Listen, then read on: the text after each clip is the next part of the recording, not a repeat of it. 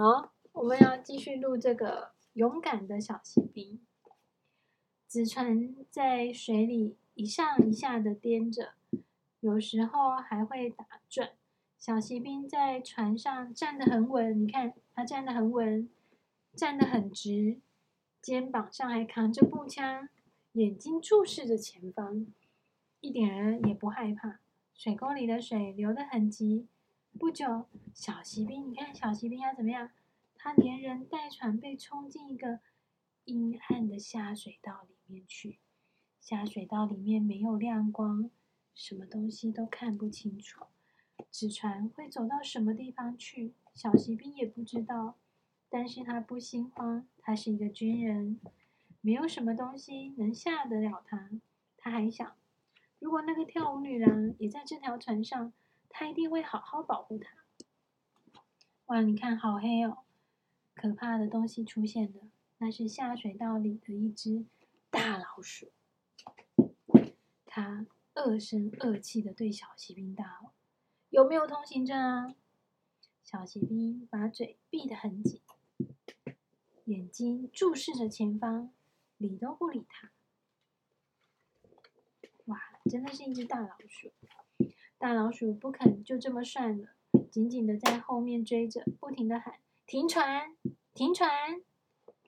可是船是停不住的，因为水实在流得太急了。躲过了大老鼠这一关，小骑兵看到前面有阳光，还听到轰隆轰隆像打雷一样的声音先响声。他知道已经到了下水道的出口，这里出口，然后下水道的水就从那里冲进了前面的大河。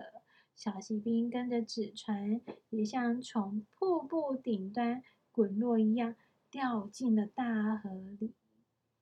纸船在大河里打了几个转，慢慢松开了。就这样，哦，船破了，他的纸船破了。小骑兵也全身泡在水里，慢慢的往下沉。河水淹到小骑兵的脖子，河水漫过了小骑兵的头顶。小骑兵这样子。小骑兵并不不为自己难过，他觉得可惜的是，从此以后他再也看不到那个可爱的跳舞女郎。小骑兵的身子继续往下沉，他在水中想起了他念过的两行诗歌：“永别了，勇敢的军人，前面就是你的墓坟。”小骑兵沉到了水底，正好有一条大鱼。从那里游过，一口就把小骑兵哼吞到肚子里去了。哇，那只小骑兵现在在哪里？在大鱼的肚子里。对啊，鱼的肚子里比下水道更黑暗，地方更狭小。小骑兵只好紧紧扛着步枪，直直的躺着。那条鱼。起头还很平静，后来不知道为什么，忽然东冲西撞，猛烈翻滚起来。翻滚过后，像累了似的，又平静下来了。然后有一道亮光射进了鱼肚子里，亮光里有一个妇人尖声喊着：“是一个小骑兵。”好，我跟你讲，那亮光是什么？那就是这个妇人，她拿了一把刀刀，从鱼肚子怎么样剖了下去。所以小骑兵看到那亮光，应该是这个，应该是这个这个刀子吧？因为他从鱼肚子剖了下去，然后他看到了那只小骑兵，他把它从鱼肚子拿了出来。原来事情的经过是这样子的：那条鱼被人给抓住，卖到市场里。市场把鱼卖给一个女仆，女仆把鱼带回厨房，用刀剖开鱼肚子，才发现有一个小骑兵躺在鱼的肚子里。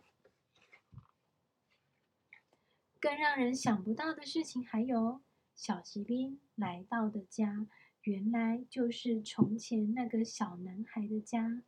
那张放玩具的桌子还是老样子，所有的玩具也都留在原来的位置。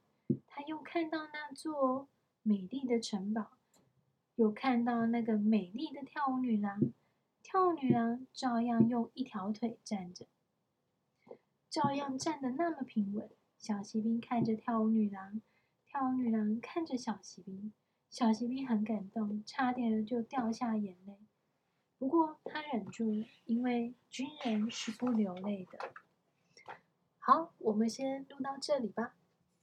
还要等，他掉进了大水里。好。